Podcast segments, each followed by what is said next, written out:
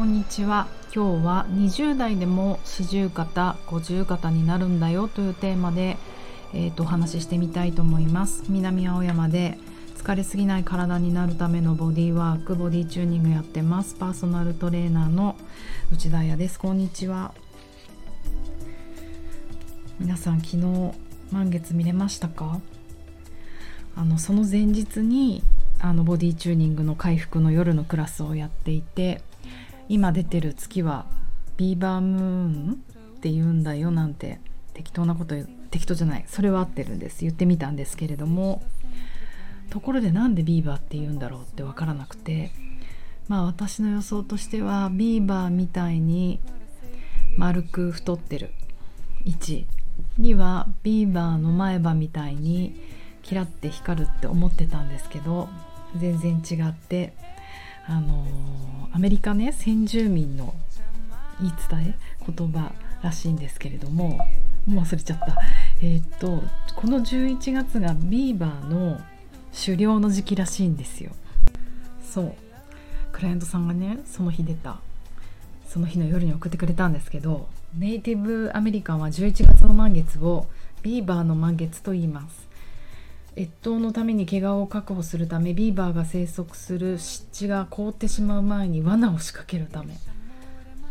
ちょっと切ない。もしくはフロストムーン霜の月とも呼ばれますと。すごいですね。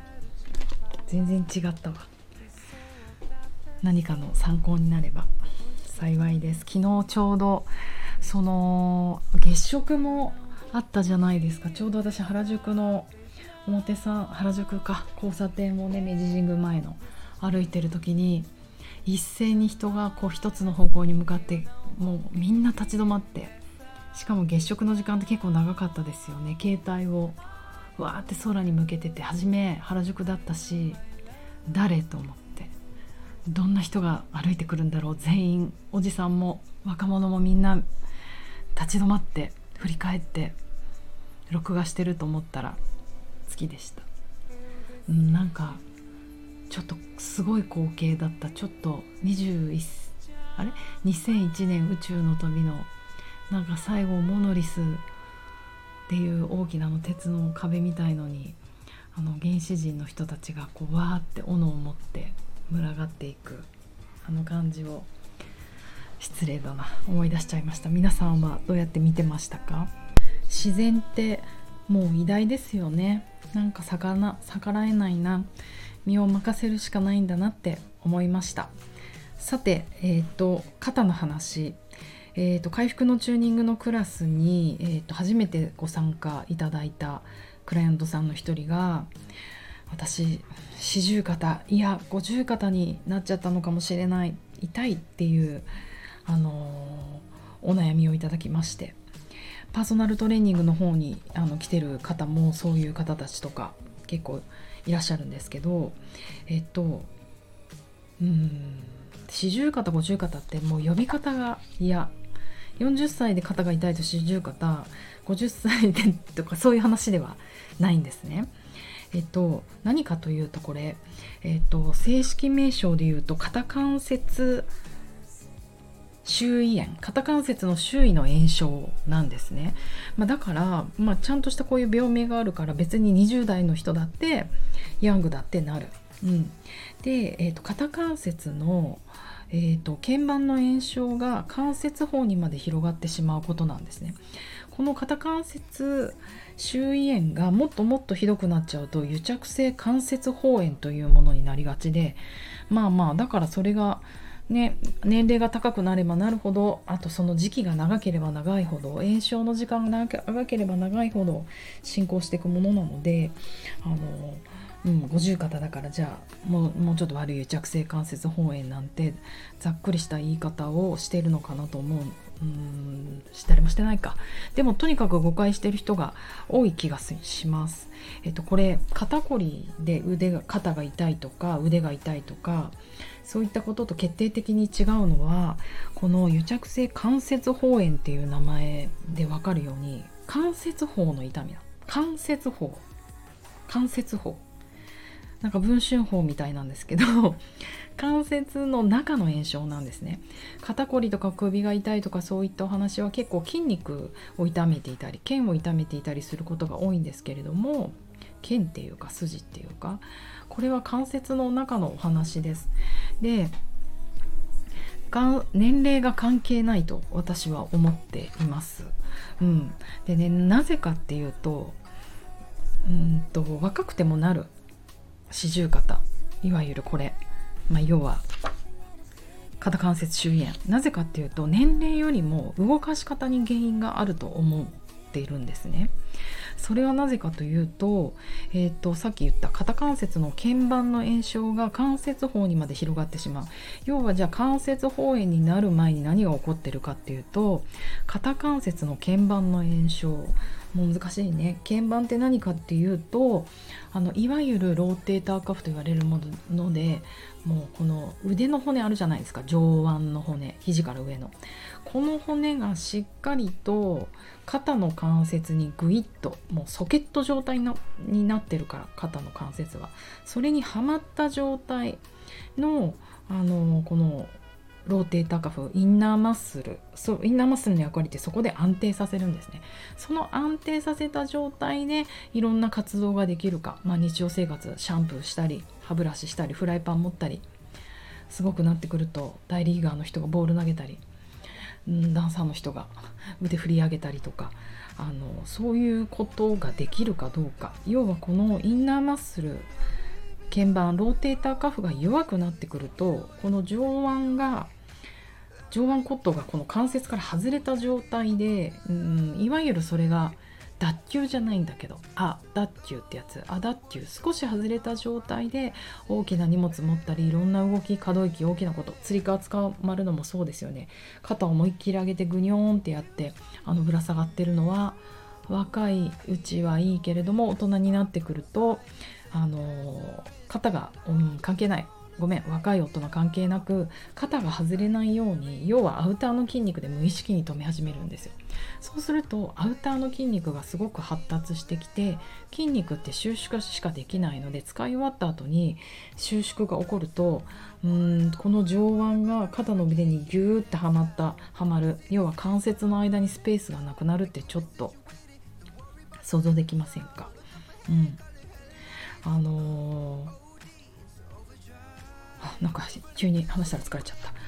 そうだからどうしたらいいかっていうのは、えーと、もし私がそのその日の夜もそうだったんですけど肩が痛い人が訪れたらもうね肩をぐりぐり回したり肩の可動域を上げるとかそういうことはしないでまずニュートラルポジション肩の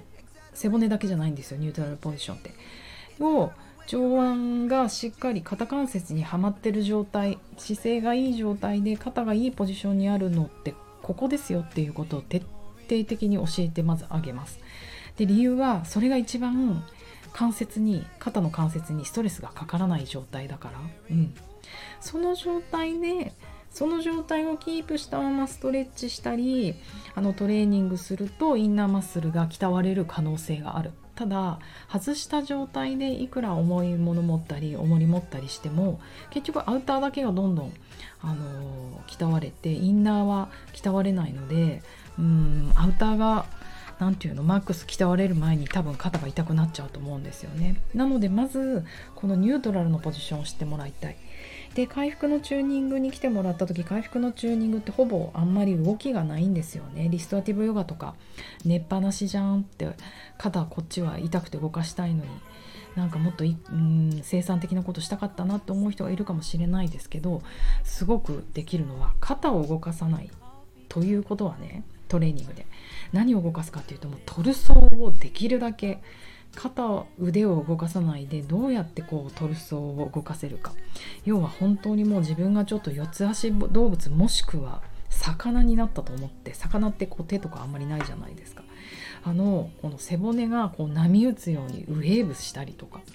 ツイストしたりとかもちろんただの側屈とか側屈とか前屈とか後屈とかできるようにこのトルソーを柔らかくする。その理由はまず人体ってあのトルソーから固まっていくんですね。最後まで寝たきりになっても首とか手首とか足首って動いてそうじゃないですか。やっぱり人の体見せさせていただいてもやっぱり肩が痛いっていう人はかなりトルソーが固まってる。痛みでうーんそれをこらえてて硬くなってしまうのか。硬いから肩が動きすぎてあの関節を痛めちゃってるのかもう、うん、どっちもどっちなんですけどとにかくトルソーを動くポジションにしてあげるそのリストアティブヨガ道具を使ったただ寝っぱなしのヨガも前屈とか後屈とか側屈とかあらゆる形でトルソーは結構実はあの動かすようにしてるんですねブランケットで傾斜を作ったりして。うん、ででもそれをトルソーも例えばバナナみたいにグワーンって側屈させてそして両肩も外れてる状態だと伸ばしすぎて痛くなるのでそれをやりながらトルソーは結構最大限その人のマックスにいて伸ばすことはしてあげるんだけど肩はしっかりはめる、うん、それをしっかりとニュートラルにはめるためにえーと、ブランケットを使ったりヨガベルトを使ったりヨガブロックを使ったりいろんな道具を使ってその人その人のポジションに合わせているっていうもうね芸術的作品ですよね。それが人によって違うから。本当だから難しいです。私もあのー、これ学びながらなんか彫刻作ってるみたいな気持ちになるんですけどあ粘土？粘土でもいいけど。でも人によってほんと形が違うなって思うのでなんかそれは、うん、楽しいな月みたいにいっぱい形を変えて楽しいなって思いながら やるようにしてます。くじけないように。うん。だからまずそうね今肩が痛い人は何をしたらいいか、えーと、肩をぐるぐる回すストレッチとか YouTube にいっぱい出てるけどあんまりそういうことしないでできるだけ体幹を動かすことをくねくねしてください。ダンスのアイソレーションとか背骨バラバラに動かしていくんですけどああいうのとかってほんと素晴らしくいいと思います。もちろんヨガとかボディチューニングでも体幹動かしたりするのもいっぱいあるので是非お近くのパーソナルトレーナーにご相談ください。なんかいつも欲しいなと思うのはどこかが痛い不自由があるってなるとだから運動ができないんです今。元気になったらあやさんのところ行きますってよく言われるんだけどそうじゃないと思っていてその痛いところは動かさないですこっちは。その痛いところが生まれる前の、うん、この関節の痛みだったら多分トルソーの硬さとかそっちの方を柔らかくしていくその痛みをかばってることでどんどん体があの硬直してっちゃったり体の硬直もいいけど硬直してる体には息も入ってこないし出ても来ないので呼吸ができなくなってくるので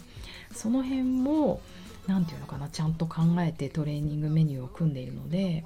あのぜひ痛い時ほど来てください。うん、まあ永遠にパーソナルトレーニング受けるお金なんてないしって思われると思うんですけど基本的に徹底的にニュートラルポジションを初めの45回、うん、3回ぐらいで伝えたいなと思ってるのでそのニュートラルが分かれば